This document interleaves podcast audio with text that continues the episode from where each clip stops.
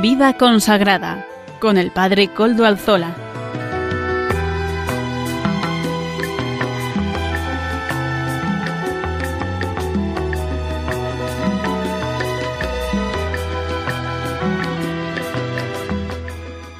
Buenas tardes hermanos, amigos y oyentes. Hoy es jueves y son las cinco de la tarde, una hora menos en las Islas Canarias. Es por tanto la hora de vida consagrada en Radio María. Les saluda con sumo gusto Padre Coldo Alzola Trinitario. Hoy emito de nuevo desde Algorta, Vizcaya, desde la parroquia del Santísimo Redentor, mm, que la hago de todos ustedes porque les hago partícipes en la oración de esta parroquia. Todos los días rezamos por ustedes. Como ya es conocido para los oyentes del programa, nos encomendamos al inicio del mismo al Beato Domingo Iturrate, nuestro patrono y protector.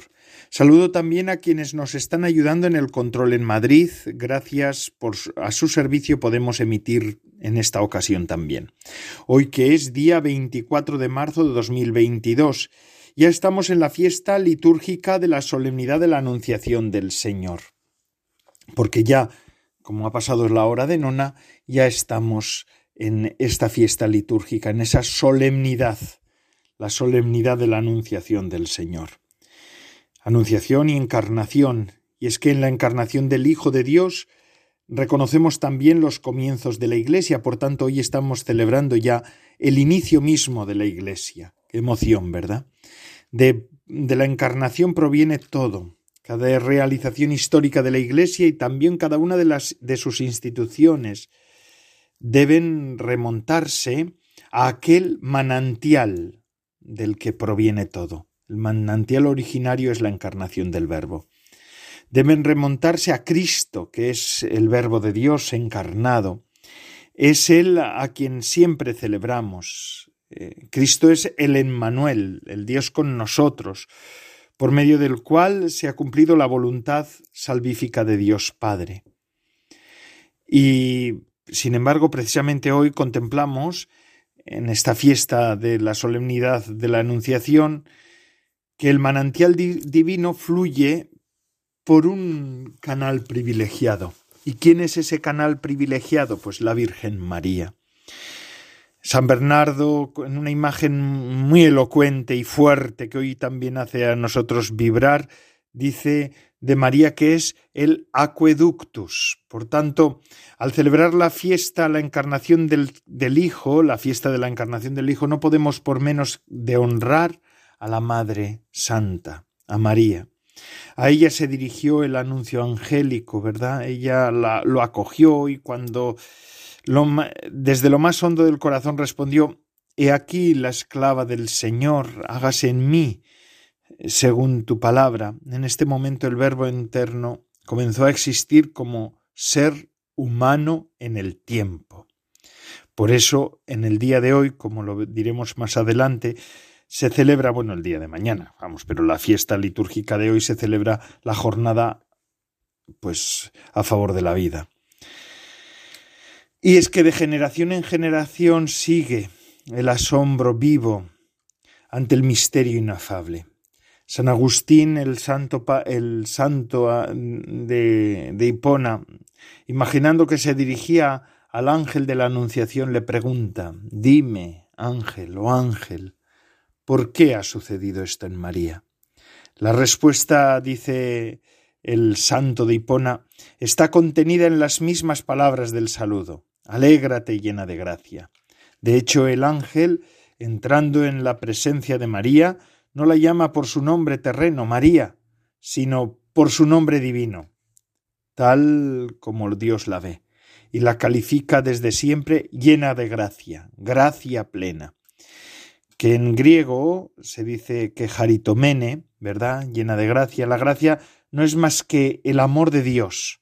Por eso, en definitiva, decir llena de gracia se puede traducir por la amada de Dios. María, la amada de Dios. Dios te salve, la amada de Dios. El otro autor de la antigüedad, Orígenes, observa que en este título jamás se dio eh, que este título jamás se dio a un ser humano. y que no se encuentra en ninguna otra parte de la Sagrada Escritura. Es un título expresado en voz pasiva, pero es que la pasividad de María, que desde siempre y para siempre es la amada por el Señor, implica el libre consentimiento de la misma, de María, implica su respuesta personal y su respuesta original. Al ser amada María, al recibir el don de Dios, María es plenamente activa, porque acoge con disponibilidad personal la ola del amor de Dios que se derrama en ella, en esta mujer. También en esto ella es discípula perfecta de su Hijo, el cual Jesucristo realiza totalmente su libertad en la obediencia del Padre, y precisamente cuando obedece y obedeciendo ejercita también la libertad como hijo, y así nos va salvando. Así que hoy estamos celebrando, hermanos, con emoción y con alegría esta fiesta litúrgica que es el origen de todo, el origen histórico de todo, de la plenitud de los tiempos. Qué cosa, qué cosa. Yo todavía recuerdo dónde estaba el día 25 de marzo del año 1999, porque el sacerdote que celebraba la Eucaristía nos hizo, hizo que nos diéramos cuenta nos hizo percatar que en realidad se estaba celebrando el 2000 aniversario de la Encarnación. Hermoso día, hermosa jornada, hermoso misterio. Bueno, bendito sea el Señor. Y hoy además estamos en esta víspera en la que el Papa Francisco consagrará Rusia y Ucrania al Inmaculado Corazón de la Virgen María. Qué hermoso también esto. Y ahora sí, voy a pasar a contarles los, los contenidos del día de hoy. Hoy contaremos con la participación de Monseñor don Manuel Herrero, obispo de Palencia y miembro de la Comisión Episcopal de Vida Consagrada de la Conferencia Episcopal de los, españoles, de los Obispos Españoles. En la sección de entrevista contaremos también con el padre Miguel Garrigós. Es director de la Subcomisión de Familia y Defensa de la Vida presentándonos la, jornada de la vida, o por la vida, de este año, con el lema Acoger y cuidar la vida. Ya sabéis que mm, el día 25 de marzo se celebra la jornada de por la vida. Es interesante también esta jornada. Amaro Villanueva nos presenta, como todas las semanas, el espacio Música para Evangelizar. Y además estamos estudiando la historia de la vida consagrada con el padre Antonio Bellella, claretiano del Instituto de Vida Consagrada de Madrid en la sección de formación del programa. Ya saben además que se pueden poner en contacto por medio del correo electrónico al, con el programa Recuerdo cuál es el correo electrónico, por si se nos ha olvidado. Vida consagrada arroba. Vida consagrada arroba. Ustedes pueden escribirme a él y yo mismo les contestaré. Recuerdo que nos pueden escuchar también por medio del podcast de la web. Ya suben el nuestro, no lo olviden. Ahí lo, lo tenemos y, y bueno, pues pueden acceder al mismo. Ya les dije yo que yo he bajado una app especial, una, una aplicación especial al móvil y entonces allí mismo le puedo dar a la, a la, aplicación y ahí ya empieza a sonar la radio. Puedo buscar radio, puedo buscar los podcasts, es una maravilla. Y bueno, pues sin más dilación, ahora sí, vamos a la primera sección del programa que es Monseñor Herrero. Monseñor Don Manuel Herrero, obispo de Palencia y miembro de la Comisión Episcopal de Vida Consagrada, que nos va explicando este año también, esta semana también, el documento preparatorio para el sínodo. Adelante, don Manuel. Buenas tardes, oyentes de Radio María y particularmente miembros de la vida consagrada que seguís este programa de los jueves dedicado a la vida consagrada. Estamos explicando o acercando a vosotros eh, algunos puntos del documento previo del sínodo, de una iglesia sinodal que quiere caminar en la comunión, la participación y la misión. Hoy quiero referirme al punto 16, que nos prepara y sitúa en lo que viene en los puntos siguientes. Se titula En la escucha de las Escrituras. Quiere decir en la escucha del Espíritu Santo, del Espíritu de Dios, que ilumina y vivifica siempre nuestro caminar juntos como iglesias, igual que en tiempo de Jesús. Él es el que actúa en la misión de Jesús, animando a los apóstoles y a, las generaciones de discípulos que escucharon la palabra de Jesús y la pusieron en práctica en los primeros tiempos. El sínodo, nosotros en el sínodo tenemos que escuchar sobre todo la voz del Espíritu. Está bien que nos escuchemos unos a otros y dialoguemos, pero sobre todo tenemos que ponernos a la escucha del Espíritu. ¿Qué dice el Espíritu Santo a las iglesias de hoy? Igual que en Apocalipsis se nos invita, se invitaba a las siete iglesias de Asia Menor a escuchar lo que el Espíritu dice. El que tenga oídos que oiga lo que el Espíritu dice a las iglesias. Y eso es lo que nosotros tenemos que hacer. Mirando al futuro, tenemos que dejarnos guiar por el Espíritu Santo. Es verdad que el Espíritu Santo sigue actuando siempre en la Iglesia. La gran actuación última a nivel de toda la Iglesia además de los sacramentos por descontado y especialmente la Eucaristía, es el Concilio Vaticano II. Pero también en esta iniciativa del sínodo eh, de la Iglesia Sinodal, para la Iglesia Sinodal, porque el Espíritu es de, verdad el alma de la Iglesia y debe ser también el motor de nuestra vida y de nuestra Iglesia. El Espíritu Santo, según la promesa de Jesús, no se limita solo a confirmar la continuidad del Evangelio de Jesús, que también, sino que ilumina las profundidades siempre nuevas de la revelación e inspira las decisiones necesarias para sostener el camino de la Iglesia. Jesús ya dijo, el Espíritu os guiará a conocer la verdad plena. La verdad plena no solamente de Él, sino también cómo vivir nosotros su Evangelio hoy, trabajando por el reino. Por eso es muy importante que nosotros invoquemos al Espíritu Santo, pero también escuchemos al Espíritu Santo, que habló por los profetas, como decimos en el credo, y que sigue hablando hoy también por los profetas, profetas que están en la iglesia, pero también eh, el pueblo de Dios fiel, que es profético, eh, eh, real y sacerdotal, también habla por medio de ellos y habla también por otras personas que no pertenecen a la Iglesia, como eh, sabemos que bien habló y, inspiró, por ejemplo, a Gandhi, a Martin Luther King, por señalar algunos de entre nosotros.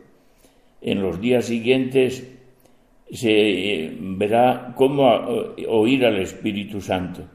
Hay dos imágenes en la Escritura que se nos invitará a profundizar en ellas. La primera es la escena comunitaria, es decir, la vida comunitaria que vive Jesús constantemente con sus discípulos en el camino de la evangelización. Es curioso ver, y, lógicamente por ahí nos habla el Espíritu, cómo actúan, cómo siguen a Jesús los primeros discípulos, no solamente los apóstoles, los doce, sino los demás.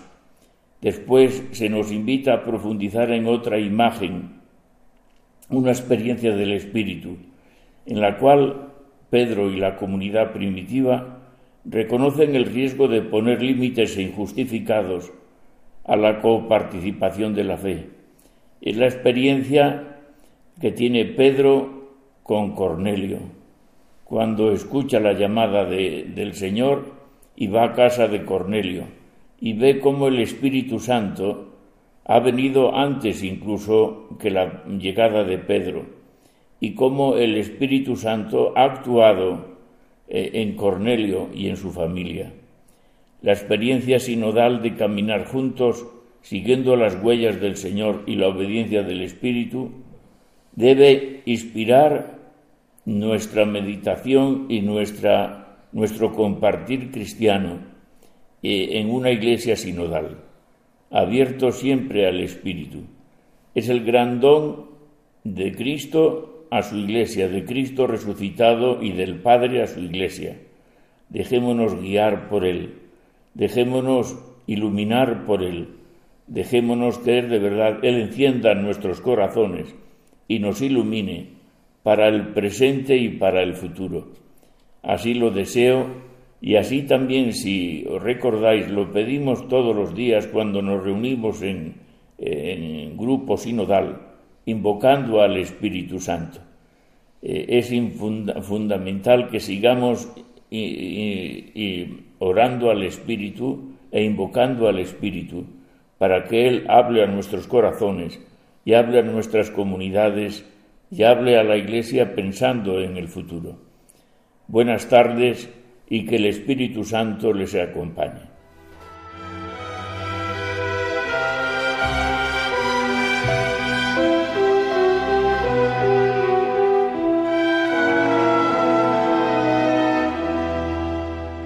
Con nuestro programa de vida consagrada aquí en Radio María. Agradecemos a don Manuel Herrero. Monseñor don Manuel Herrero es obispo de Palencia y miembro de la Comisión Episcopal de Vida Consagrada por estas palabras que nos ha dirigido en el programa de hoy. Al comienzo del programa, al, al presentarles la parrilla de hoy, los contenidos de hoy, les hablaba de que hoy teníamos a un invitado, a don Miguel Garrigos Domínguez, el padre Miguel, nacido y criado y ordenado sacerdote en Toledo en 1998, fue ordenado, estudió, hizo sus estudios teológicos en Toledo, es eh, persona que conoce el tema del derecho procesal, matrimonial, eh, ha ejercido su ministerio en diversas parroquias y actualmente ejerce su ministerio en Talavera de la Reina, pero no lo tenemos aquí, además de otros cargos que tiene en la diócesis, en la archidiócesis, que ahora no vamos a relatar, pero no lo tenemos aquí porque sea miembro del equipo ministerial o, del, o de todos los ministros y sacerdotes que hay en, en Talavera, sino porque ya en 2011 fue nombrado delegado de familia y vida de la archidiócesis de Toledo, en el que sigue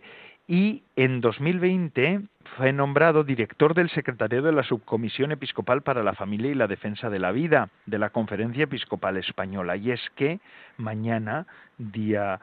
bueno, ya estamos, ya, porque ya ha pasado la hora de nona, eh, cuando nosotros eh, hacemos este programa, y ya estamos en la fiesta de la Anunciación de la Virgen María, que es el día en el que se celebra también el Día por la Vida, ¿verdad? Buenas tardes, Padre Miguel, ¿qué tal estamos? Buenas tardes, Padre, pues muy bien, fenomenal. Es, estupendamente, pues me, le agradezco que nos haya abierto mm, su teléfono para podernos poner en contacto con usted y nos pueda explicar un poco todo este tema de la, de la jornada y todos los temas concernientes a lo que tiene que ver la defensa de la vida y la defensa de la familia o la familia y la defensa de la vida, porque, pero hay que defender también la familia en el momento en el que estamos. Además, hoy, ¿verdad?, nos unimos también usted entiendo que desde su comisión también pues nos unimos a esta intención del Santo Padre que mañana en Roma va a consagrar Rusia y Ucrania al Inmaculado Corazón de la Virgen María, ¿verdad? En un día tan señalado y tan importante y tan hermoso, ¿verdad, Padre Miguel? Exacto, sí, sí, y de verdad que que es una oración a la que nos unimos con mucha confianza esperando los milagros. No es, eh, bueno, como cualquier cosa, ¿no? Yo creo que es muy importante. Además, eh, el Santo Padre ha querido que, se unan todos los obispos de la Iglesia Católica. Al final ha invitado a todos los fieles y, yo creo que, que, nuestra Madre, que es tan buena Madre, pues va, va a atender esta petición, va a atender esta consagración. Así que haremos la consagración llenos de confianza en su intercesión. Que así sea, que así sea, Dios mío. Se necesita la intercesión de la Virgen María siempre. Y eh, ustedes este año también siguen ofreciéndonos la jornada, acoger y cuidar la vida. Es el lema que han elegido para esta, para esta jornada. ¿Por qué? qué? ¿Qué significa este lema? Bueno, yo creo que es, es muy importante eh, este planteamiento como muy en positivo, ¿no? Acoger y cuidar la vida como don de Dios eh, porque a veces se nos puede olvidar, ¿no? Eh, estamos en este mundo en el que todo se compra, se vende, se, como dice el Papa Francisco tanto, ¿no? Se, se descarta, ¿no? Se usa, parece que no vale, se descarta y, y podría parecer que absolutamente todo entra en este mundo de consumo, pero hay, hay ciertas realidades que son sagradas y una de estas realidades es la vida. La vida humana es un don de Dios y por eso con la vida no se puede juzgar de cualquier manera. Creo que es muy importante esa primera palabra del lema, acoger, acoger el don. Nosotros no somos dueños de la vida, no la podemos fabricar, no podemos como mercadear con la vida, ¿no? Todo esto de ahora últimamente, ¿no? Estas propuestas de los vientres de alquiler, todo esto es que es que esto no puede ser, ¿no? La vida no no es un bien de consumo, la vida es un don sagrado de Dios. Acoger este don y, y, por supuesto, ¿no? Porque lo acogemos, estamos llamados a cuidarlo, ¿no? Aquello que decía tanto San Juan Pablo II, eh, que él siempre decía que un don conlleva consigo una tarea. Pues el don de la vida conlleva consigo la tarea de cuidar la vida, ¿no? Cuidar la propia vida, cuidar toda vida y como subrayan los obispos de la subcomisión episcopal, eh, especialmente cuando la vida humana está en situaciones de vulnerabilidad, ¿no? Eh, que por una parte es eh, que vida más humana vulnerable que, que la del el bebé en el seno de su madre, que vida humana más vulnerable que la de un enfermo en estado terminal o en estado muy grave, pero luego muy bonito porque porque nuestros obispos también dicen eh, cuidar la dignidad de la vida, ¿no?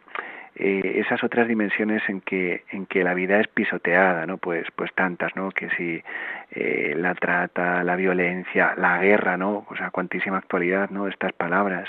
Eh, creo que ahí también de verdad los católicos tenemos que dar el, el do de pecho no en, en esta acogida en esta defensa de, de la dignidad no parece mentira no que estamos en, en pleno siglo XXI siga habiendo esclavitud siga habiendo trata de personas eh, personas maltratadas, ¿no? Es que esto, no sé, eh, nos tiene que llegar de verdad a lo profundo del corazón, porque, porque nuestro Señor ama cada persona, cada vida humana, y, y nosotros tenemos que estar sintonizados con el corazón de Dios en esta acogida y cuidado de la vida. Así es. Fíjese, Padre Miguel, Hace unos mm, unas horas, dos horas o así, habrá sido durante, o, tres, vamos, durante la mañana del día de hoy, me he encontrado con una pareja de novios que se van a casar y bueno, pues mm, era una cuestión de preparar un poco el matrimonio.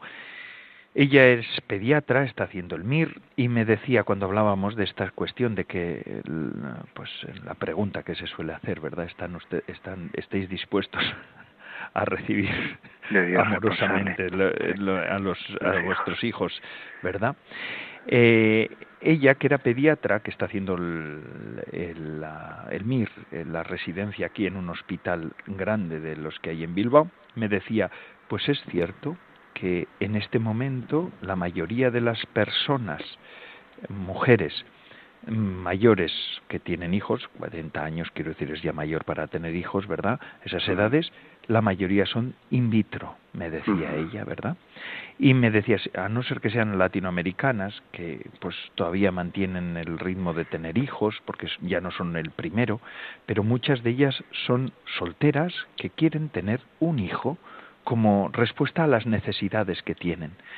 En este invierno demográfico, a veces, que estamos viviendo en Europa, ¿verdad, Padre Miguel? Pues estamos viendo también situaciones casi, casi de locos.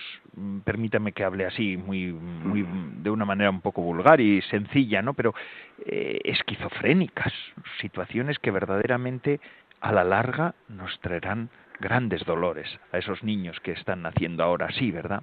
Porque al final todos necesitamos saber de dónde venimos, que somos fruto de un amor, no de una necesidad de una persona. Sí, exacto. Yo creo que, o sea, por una parte, eh, me parece que tenemos que ser como muy comprensivos, ¿no? Eh, sobre todo con los matrimonios, ¿no? Que, que desde que se casaron tenían como un deseo muy grande de tener familia numerosa y ven bueno, pues que por situaciones pues que no llegan estos hijos, o sea, por una parte con mucha caridad, mucha cercanía, pero eh, creo que también es bueno recordar que un hijo no es un derecho y lo que decía usted padre tan bonito no que, que al final lo que hay que mirar es el derecho que tiene el hijo a tener un padre y una madre a ser fruto de un acto de amor no de haber sido concebido en ese acto de amor. Creo que esto es muy importante. Y luego también en el mensaje de, de esta jornada eh, nuestros obispos eh, eh, pues ellos también mm, traen unas palabras que dijo eh, el Papa Francisco, mm, creo que en el mes de enero, ¿no? donde él habría la posibilidad de, de considerar la adopción ¿no? para estas familias, la adopción, la acogida. Eh, creo que bueno, son puertas que a veces tenemos cerradas y, me parece que es una vía tan bonita de ser padre y ser madre, ¿no? Adoptar, acoger, cuando se ve estas familias que, que han dado este paso de tanta generosidad, de verdad que el Señor los bendice tantísimo y, de verdad que, que hay muchos niños, ¿no? Que, que están quizá en, en residencias, ¿no? En lugares ahí como un poco recluidos, ¿no? Sin una familia, ¿no? Y que, que se puede hacer tanto bien y no solo en la situación como que los padres hayan tenido problemas y no puedan concebir ellos su hijo, sino qué bonito también eh, familias que ya tienen sus hijos, por así decir, mm, biológicos o naturales y se animan a adoptar. O sea, me parece que es espectacular, ¿no? Es preciosísimo esto. Claro, les decía yo, ¿verdad? La familia es el matrimonio es la única institución que ha, que se ha mantenido después de la caída del pecado original. Antes había el matrimonio, Dios, Dios a nuestros padres los creó varón y mujer y, y se ha mantenido a pesar del pecado, ¿no? Porque de hecho una familia que vive que vive un, un, proyecto de vida muy arraigado al Evangelio, una familia nueva que brota del Evangelio, en realidad es, un, es como el espacio más parecido al paraíso, digo yo. Y es que es cierto, ¿verdad? Es cierto, todos hemos tenido experiencia de familia, hemos vivido cuando una familia es sana, es verdaderamente el lugar donde todos queremos volver. al que vamos cuando venimos del trabajo, de, la, de los cansancios eh, y queremos volver, ¿verdad, padre? Sí, yo creo que, que esta idea es, es muy bonita, ¿no? Mm, precisamente porque porque las, las cosas, es decir, las realidades sagradas, ¿no? Las acogemos y las cuidamos, pues pues ahí también, ¿no? Esto tan bonito que está diciendo de, de la familia, ¿no? Si consideramos que es tan importante que para nosotros, cada uno de nosotros es un don de Dios, esto implica también un cuidado, ¿no? Un cuidado.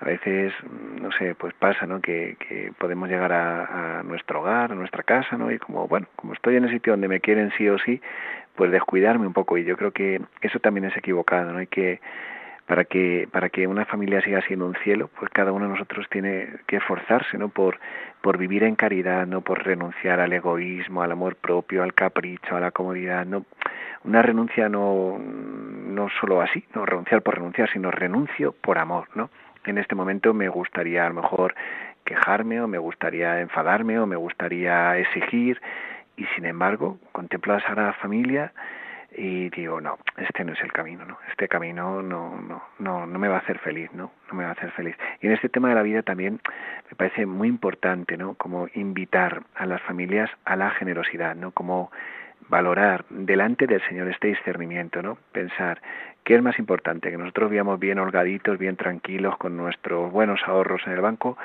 o, o que traigamos una nueva vida a este mundo o que o que acojamos un niño o que adoptemos un niño yo invito de verdad a la generosidad, como decía usted padre al principio, ¿no? en medio de este invierno demográfico, me parece que, que las familias católicas eh, pues tienen que estar ahí, ¿no? Tienen que estar ahí no, no solo como a nivel conceptual, sino en la verdad. Claro que alguien estará escuchando y estará diciendo, padre, es que si usted supiera la situación que yo tengo, es que tenemos un piso chiquitísimo que no nos da el suelo. Bueno, es un discernimiento que cada familia tiene que hacer delante del Señor pero me parece que, que meter la clave de generosidad como una clave muy importante puede ayudar. Y después, por otra parte, también, Padre, tenemos que invitar a los, a los fieles laicos, a los católicos laicos que nos están escuchando, que también tenemos como, como, como iglesia y como miembros de la iglesia, especialmente los laicos, que es su tarea, están en ese mundo de un modo más directo, ¿no? Reivindicar los derechos que tiene la familia y de reivindicar que verdaderamente una sociedad en la que se gasta bastante más dinero en políticas abortivas que en las políticas de prevención de la familia y de, y de apoyo a la familia, pues es una sociedad que va al, al traste sí, es que esta palabra.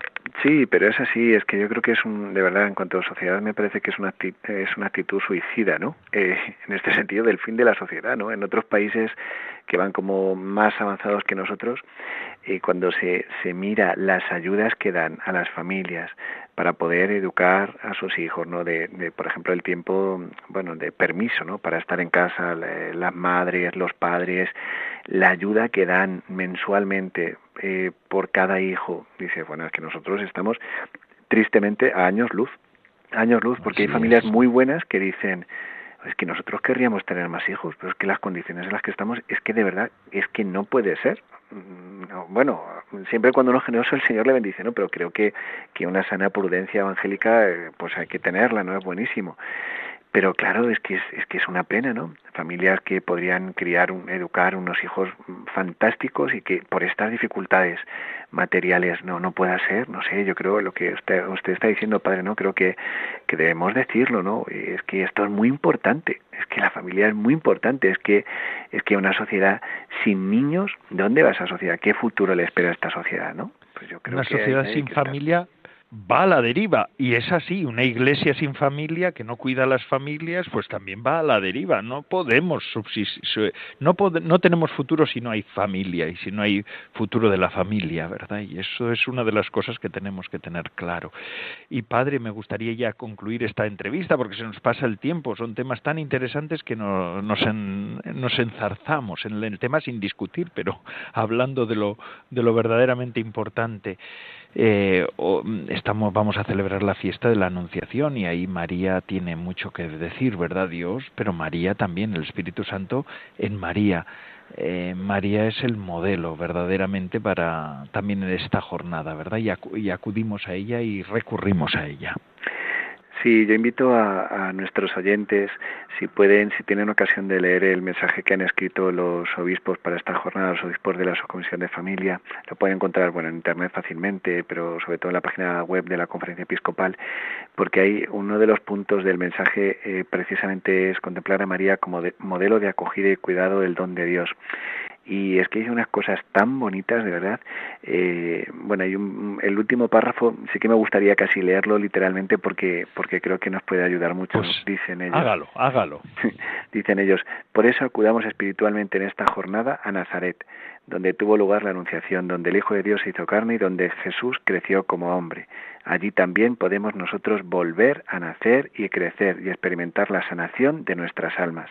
Allí estamos invitados a aprender de la Sagrada Familia, a ser centinelas del Evangelio de la vida, defensores y testigos de esta buena noticia para el mundo y constructores de una sociedad verdaderamente humana, la civilización del amor, el reino de Cristo en el mundo. Bueno, yo creo que, que son unas palabras tan, tan preciosas, ¿no? De acudir al corazón de María, de acudir a Nazaret, ¿no? espiritualmente, a meditar, a contemplar, a, llenarnos ¿no? de, este amor de, nuestra madre y de la Sagrada Familia, ¿no? que, creo que pues que, merece muchísimo la pena ¿no? Eh, vivir así, ¿no? En, en, esta clave, en esta sintonía ¿no? tan, tan preciosa.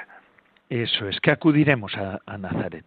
Padre, vamos a Nazaret y acabamos esta entrevista diciendo que vamos a ir a Nazaret. ¿Le parece? Estamos ahí en el hogar, en el hogar de la Sagrada Familia, José, María, Jesús, que nos acompañen verdaderamente José y María, que intercedan por nosotros, Jesús, que tenga misericordia de todo el mundo y de todos los que nos están escuchando, y de usted también, que verdaderamente le acompañen en esa tarea, en esa encomienda. Que Dios le dé mucho acierto, Padre. Muchas gracias, Padre, por la invitación y un saludo a todos los oyentes. Nos despedimos así del Padre Miguel Garrigós Domínguez, director del secretario de la Subcomisión Episcopal para la Familia y Defensa de la Vida de la Conferencia Episcopal Española, por estas palabras, ¿verdad?, que hemos podido compartir con él. Y ahora seguimos con nuestro programa.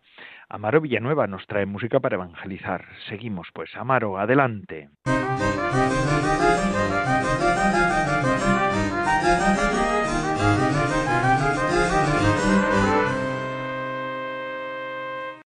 Muy buenas tardes, queridos oyentes de Radio María.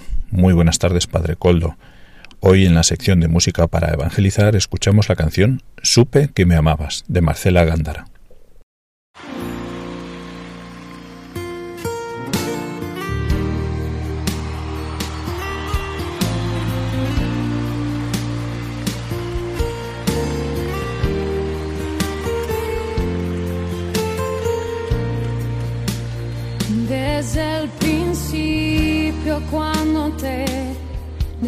Necesité desde el momento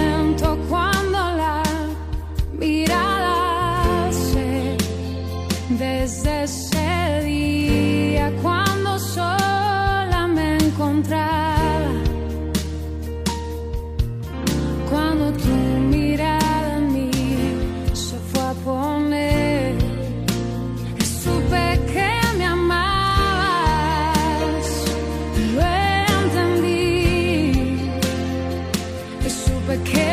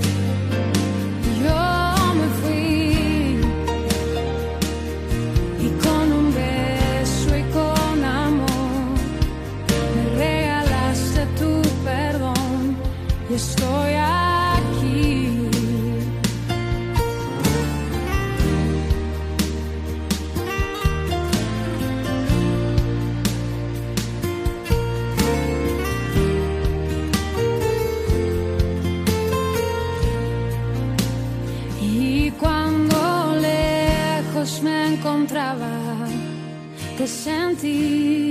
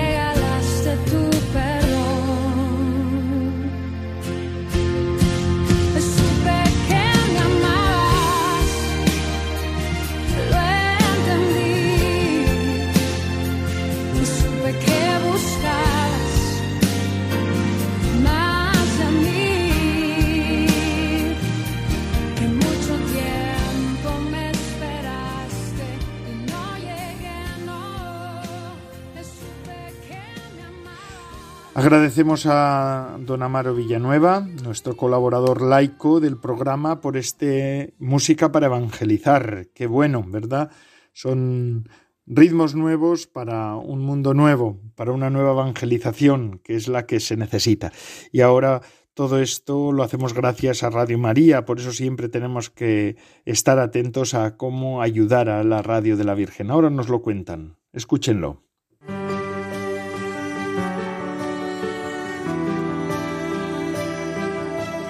Convertíos y creed la buena noticia, decía Jesús al inicio de su vida pública. Una llamada que nos sigue haciendo la Iglesia, especialmente en Cuaresma, y que es central en el carisma de Radio María, nacida para anunciar a cada hombre que puede ser feliz fiándose del amor de Dios y abandonando los ídolos esclavizantes del placer, poder y poseer.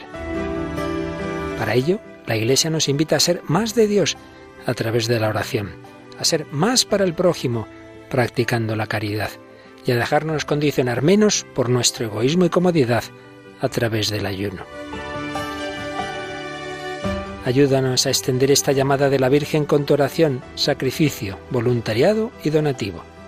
Puedes informarte de cómo colaborar llamando al 91 822 8010 o a través de nuestra página web radiomaria.es.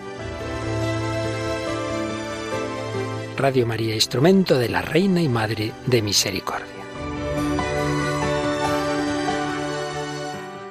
Y ya como última sección del programa, como les he dicho yo al comienzo, vamos a escuchar a Antonio Bellella, claretiano. Él es eh, miembro de la Escuela de Vida Consagrada, del Instituto de Vida Consagrada de Madrid, teólogo sobre la vida consagrada. Es muy interesante el curso que nos está ofreciendo, ¿verdad?, sobre la historia de la, de la vida consagrada. Ese curso que nos ayuda a reflexionar cómo este tipo de vida ha sido formado en la Iglesia, surge en la Iglesia y cómo se va sosteniendo gracias a la tarea y a la labor del Espíritu Santo. Padre Antonio Bellella, adelante. Buenas tardes a todos los oyentes de Radio María. Un jueves más nos encontramos para continuar con nuestra pequeña píldora de historia. Este curso en el cual nos estamos acercando a los acontecimientos fundamentales que durante los siglos han marcado el camino de la vida consagrada. Un camino muy singular y al mismo tiempo muy rico de experiencias y muy rico también de iniciativas. Una vez más también quiero felicitarles por el seguimiento que están haciendo de este programa. Me consta que para muchos de ustedes esta pequeña reflexión histórica les está ayudando a conocer mejor este fenómeno de la Iglesia que tanta importancia ha tenido a lo largo de los siglos y que hoy sigue teniéndola. El último día dedicamos el programa a describir el ambiente social en el que nacen las órdenes mendicantes, Hablamos también de algunas características nuevas de la sociedad que precisamente repercutieron en el modelo de vida consagrada que conocemos como mendicante. Hoy nos detendremos en cada una de las órdenes, hablaremos un poquito de ellas en el momento fundamental. Seguiremos la cronología, precisamente porque este es un dato objetivo que nos ayuda también a hacernos cargo de cómo el proceso de fundación de las órdenes se fue realizando a lo largo de los años. La primera de las órdenes mendicantes es la Orden Trinitaria, que fue aprobada por el Papa Inocencio III en el año 1197. Estamos aún en el siglo XII. El resto de las órdenes mendicantes serán fundadas en el siglo XIII. Los trinitarios eh, son fundados en España por San Juan de Mata, en el sur de España, precisamente para una misión que se conoce como la redención de cautivos. Estamos en una época convulsa de guerras de religión, guerras que también son políticas y son económicas, entre los cristianos y los musulmanes en el escenario del mar Mediterráneo. Las guerras acaban haciendo esclavos a los prisioneros del uno y del otro bando. Los cristianos en concreto sentían una gran preocupación por estos eh, hermanos suyos que habían sido apresados por los musulmanes y que eran vendidos precisamente como esclavos en los mercados del norte de África. La orden trinitaria se dedicará a la redención de estos esclavos. El religioso trinitario sustituirá a un esclavo y él se convertirá precisamente en esclavo. Al igual que los trinitarios, veinte años después son fundados también en España, en concreto en Cataluña, por San Pedro Nolasco, los mercedarios, que tienen un carisma muy semejante. Se entiende que justamente aquí, en esta tierra de confluencia entre las dos religiones, el cristianismo y el islam, que están en conflicto en ese momento, surjan propuestas de misericordia que se inspiren en los versículos de Jesús, estuve en la cárcel y vinisteis a verme. Os hablé de la importancia que tiene la espiritualidad de misericordia, de las obras de misericordia, mejor dicho, para las órdenes mendicantes. El segundo grupo cronológicamente es sobradamente conocido por todos los oyentes. Me refiero a los franciscanos, aprobados en el año 1209 también por el Papa Inocencio III.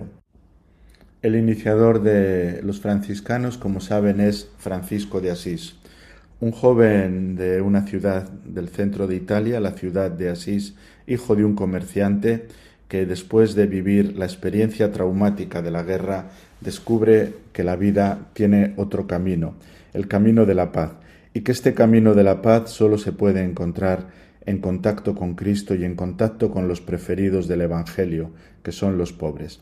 Francisco toma muy en serio la imitación de Cristo y establece comunidades de menores. Como Cristo se hizo pequeño, también sus seguidores deben vivir en esta minoridad, en esta pequeñez, en esta humildad.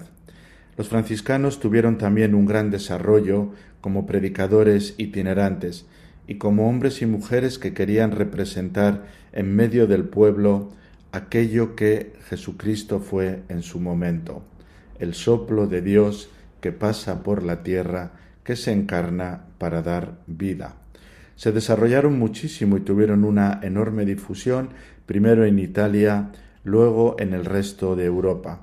En muy pocos años llegaron a ser casi 50.000. Esto que es verdaderamente una gran, desde el punto de vista numérico, una gran hazaña, desde el punto de vista organizativo supuso para ellos un reto muy fuerte. Seguimos con la cronología y tenemos que mencionar en tercer lugar a la orden carmelitana, cuyo origen hay que buscarlo en Tierra Santa, concretamente en el Monte Carmelo, donde desde tiempo inmemorial había habido siempre algunos eremitas, es decir, monjes que hacían penitencia en ese lugar y buscaban allí seguir al Señor del Evangelio. Los carmelitas vendrán a Europa y se instalarán en las ciudades.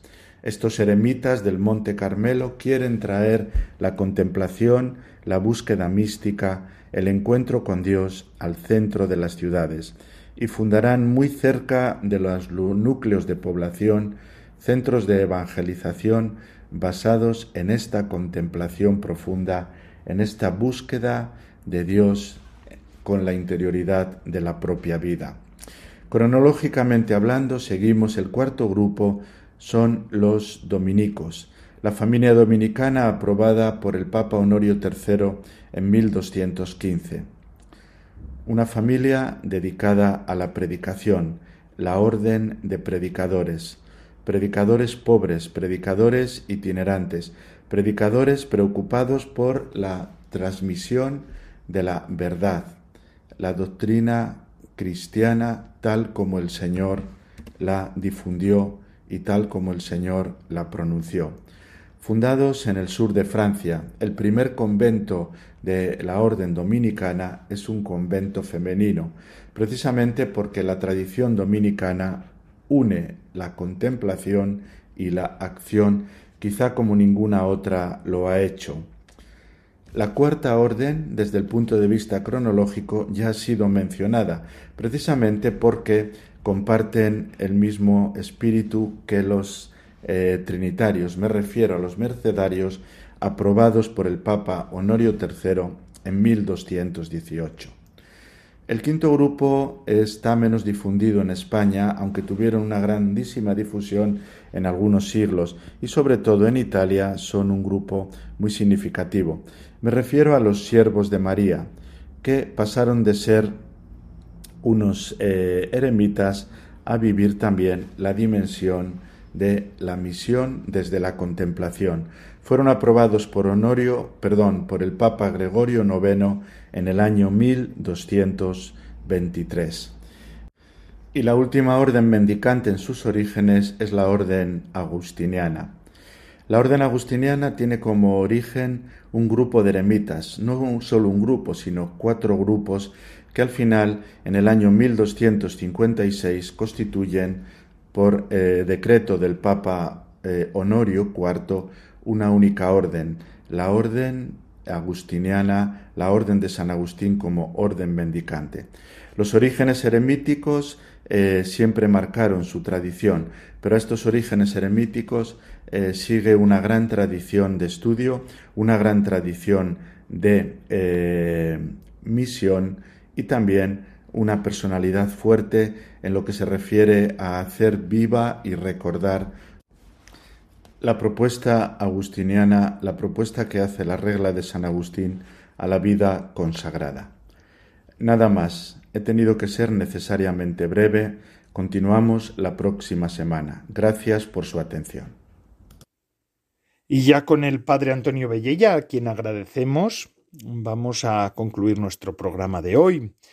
Pues es verdad, ya, hemos llegado al final del mismo.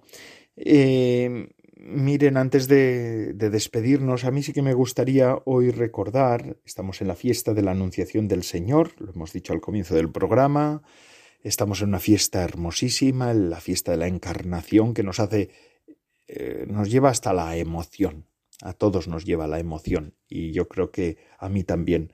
Pero además en esta ocasión esta fiesta se une a esa, esa iniciativa del Santo Padre de consagrar Rusia y Ucrania debido al enfrentamiento bélico que están sufriendo al Inmaculado Corazón de, María, ¿verdad? De la Virgen, de la Virgen, la quejaritomene, la llena de la amada de Dios, la llena de gracia, la amada de Dios, como decíamos al comienzo de este programa. Y respecto al tema de la consagración, me gustaría, de la consagración de Rusia y Ucrania al Inmaculado Corazón de María, me gustaría escuchar también las palabras o traer aquí al programa las palabras de Stefano Chequín, que es el presidente de la Academia Pontificia Mariana Internacional y uno de los mayores expertos en la Virgen María en todo el mundo. Mañana eh, este autor estará en Fátima, este profesor estará en Fátima durante la consagración de Rusia y Ucrania al Inmaculado Corazón de María, porque este santuario tiene un significado muy especial. En las apariciones de 1917 nos recuerda eh, Stefano Chetkin eh, de la Academia Pontificia Mariana Internacional, estábamos, dice él, en el contexto de la Revolución rusa y Europa en guerra. Y María se hizo presente y le pidió al sumo pontífice esto de la consagración de Rusia al corazón de María. Los papas lo han hecho varias veces. su santidad el Papa Pío XII, San Juan Pablo II han consagrado al Sagrado Corazón de María Rusia, el mundo, la Iglesia e incluso el periodo del coronavirus. Con diferentes fórmulas, los papas han consagrado Rusia al Inmaculado Corazón de María en varios momentos. Francisco quiere volver a hacerlo y, ha pedido a todos los obispos de la Iglesia Católica que se unan a esta ceremonia que tendrá lugar mañana, día 25 de marzo, en Roma y además y simultáneamente en el santuario de Fátima y el mundo entero. El profesor Estefano Chequín nos dice que lo hará toda la iglesia junta porque, como dijo Jesús, donde dos o más se reúnen en mi nombre, en su nombre, en el nombre de Cristo, Cristo está en medio de ellos. La unión es que hace la fuerza y además cuando pedimos juntos un favor, lo hacemos más fuerte, lo hacemos con más fuerza, ¿no? Y por eso debemos trabajar juntos. Ya no seremos islas nunca más. En Cristo todos somos uno. Utomnes unum sint, le dijo Cristo al Padre. Utomnes unum sint, que todos sean uno. Aunque hay que reconocer una cosa, y el presidente de la Academia Pontificia Mariana Internacional lo advierte, ¿verdad? Eh, Stefano Chequín, que decíamos. Esta, esta consagración no es un acto bélico, ni una muestra de apoyo a ninguno de los países que están combatiendo durante la invasión de Ucrania, y esto es muy importante también. No pedimos que venza uno ni el otro. Lo que nosotros pedimos a la Madre de Dios, a nuestra Madre, lo que pide el Papa Francisco también y con él toda la Iglesia y también con él nosotros, que como buena madre busque la paz para su familia, para la familia de los hombres y de las mujeres del mundo. Porque hoy el Papa Francisco además nos enseña que el mundo es una sola familia, somos una casa común. No pedimos la victoria de ninguno, Absolutamente no, sino pedimos por la paz de todos. Y es un gesto con el que el Papa Francisco quiere mostrar que la Iglesia está dispuesta a todo, con tal de que llegue el fin de la guerra. Y es así. Y por eso nosotros vamos a unirnos. Radio María, todas las radios del mundo católicas van a estar unidas a esta, iniciativa, todas las catedrales, todos los obispos todas las parroquias de alguna manera y los centros religiosos, todos vamos a pedir por esto. Y con esta intención y también con esta petición al Padre, pues con esto yo y con esta intención que yo comparto con todos ustedes, concluimos el programa de vida consagrada de Radio María en esta semana. Gracias a todos, porque con su fidelidad, mantienen el programa. Eh, su fidelidad y su compañía es para nosotros una de las razones para seguir adelante, junto con María, porque ella nos está impulsando. Gracias. Ahora les dejo con la hora feliz, el espacio dedicado a los más pequeños de la casa. Y además ya saben ustedes que Radio María no para, que están las 24 horas, se está emitiendo. Se despide de todos ustedes, amigos y hermanos, Padre Coldo Alzola, Trinitario. Recen por mí yo lo hago por ustedes. Recemos por la paz. Hasta la semana que viene, si Dios lo quiere. Que la paz sea realidad. Utomnes unum sint. Que todos sean uno. Que Dios les bendiga.